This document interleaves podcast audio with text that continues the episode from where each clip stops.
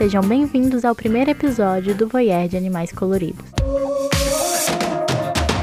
Nosso trailer mal foi ao ar e já me perguntaram o que é um etograma. Então, é uma tabela de comportamentos. Em uma coluna tem um comportamento tipo espreguiçar, lamber a pata, bocejar. E aí tem os dias que ele faz isso e quantas vezes ele faz isso. Claro que essa tabela muda com o objetivo da pesquisa e o objeto. Mas é por aí. Agora, pega seu etograma e vem pro episódio. Vocês já devem ter reparado pelo título que vamos falar sobre hermafroditismo. E eu preciso deixar claro que é um termo científico. Aparece em diversos artigos, inclusive foi a palavra-chave que eu usei para busca. Mesmo assim, eu quero deixar claro que esse podcast não tem intenção de ofender ninguém, nem de falar, nesse episódio, sobre humanos. Agora, voyeur, você sabe o que é um animal hermafrodita? É um animal que pode produzir tanto gametas femininos quanto masculinos. E aí pode ser simultâneo, que é os dois ao mesmo tempo funcionando de forma show, ou sequencial, que é quando eles mudam de sexo em algum momento da vida.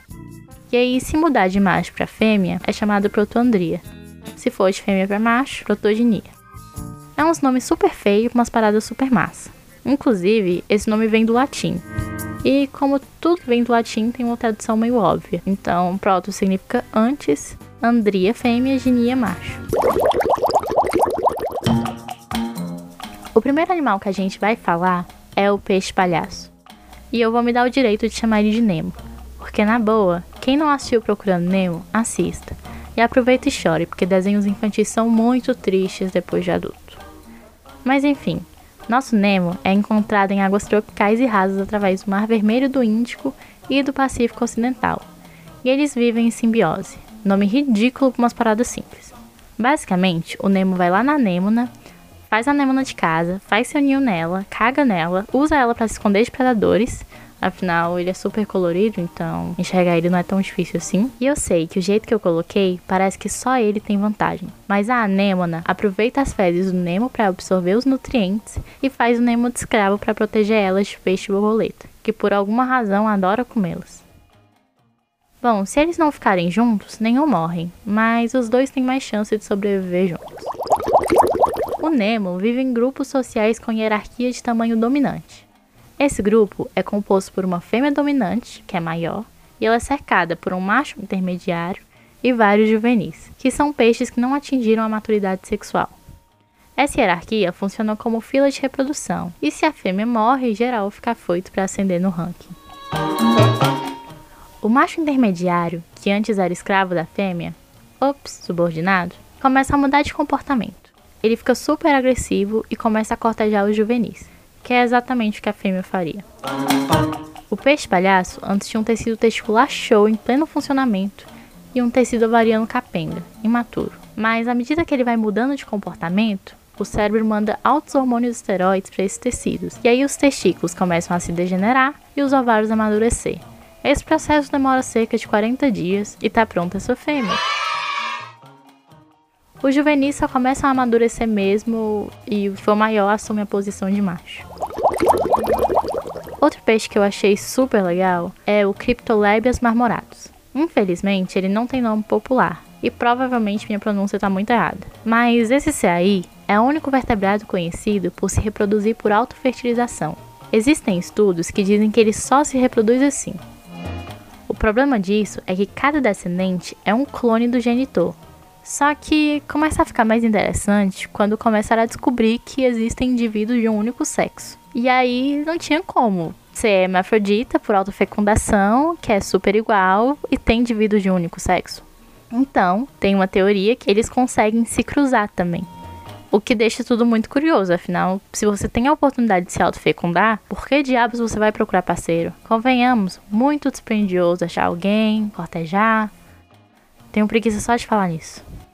Bom, eu enjoei da água. Então, vamos começar com observações da Terra. Minhoca da Terra. Ela vive em floresta, bosque, jardim, terra. É, eu sei, ficou bem pleonasmo. Mas assim como o nosso amigo Cryptolebias, ela exibe hermafroditismo simultâneo. Mas diferente dele, ela não tem a mesma capacidade de se autofecundar. O rolê dela é fecundação cruzada. Pelo menos dessa vez o nome do conceito não é tão feio, né? Fecundação cruzada é quando dois seres se fecundam simultaneamente. Então, bora ver como isso rola.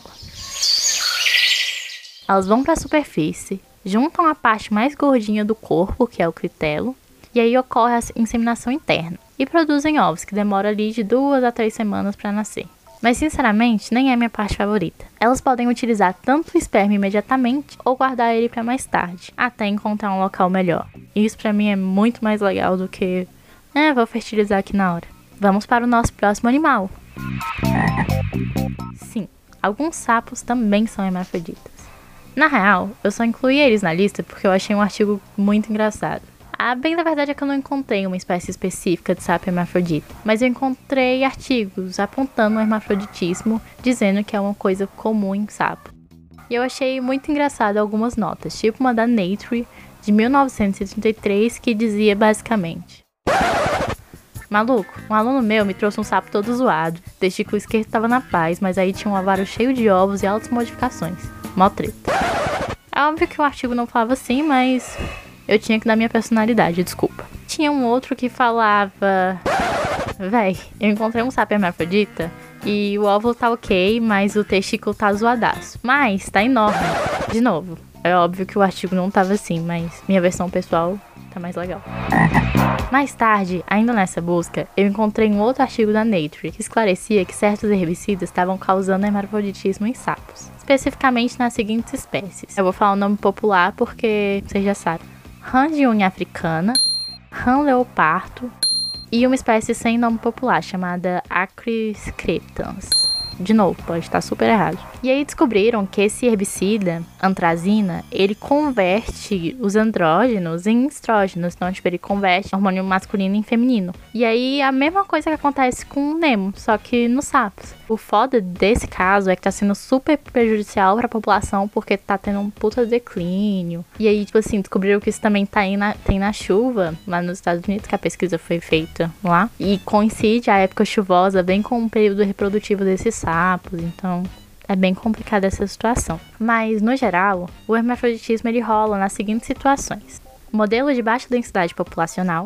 Imagina isso. É difícil pra caramba encontrar um companheiro. E aí você, animal, tá lá procurando e quando encontra é do mesmo sexo. Você quer se reproduzir, então não rola. E aí o hermafroditismo teria surgido como uma adaptação.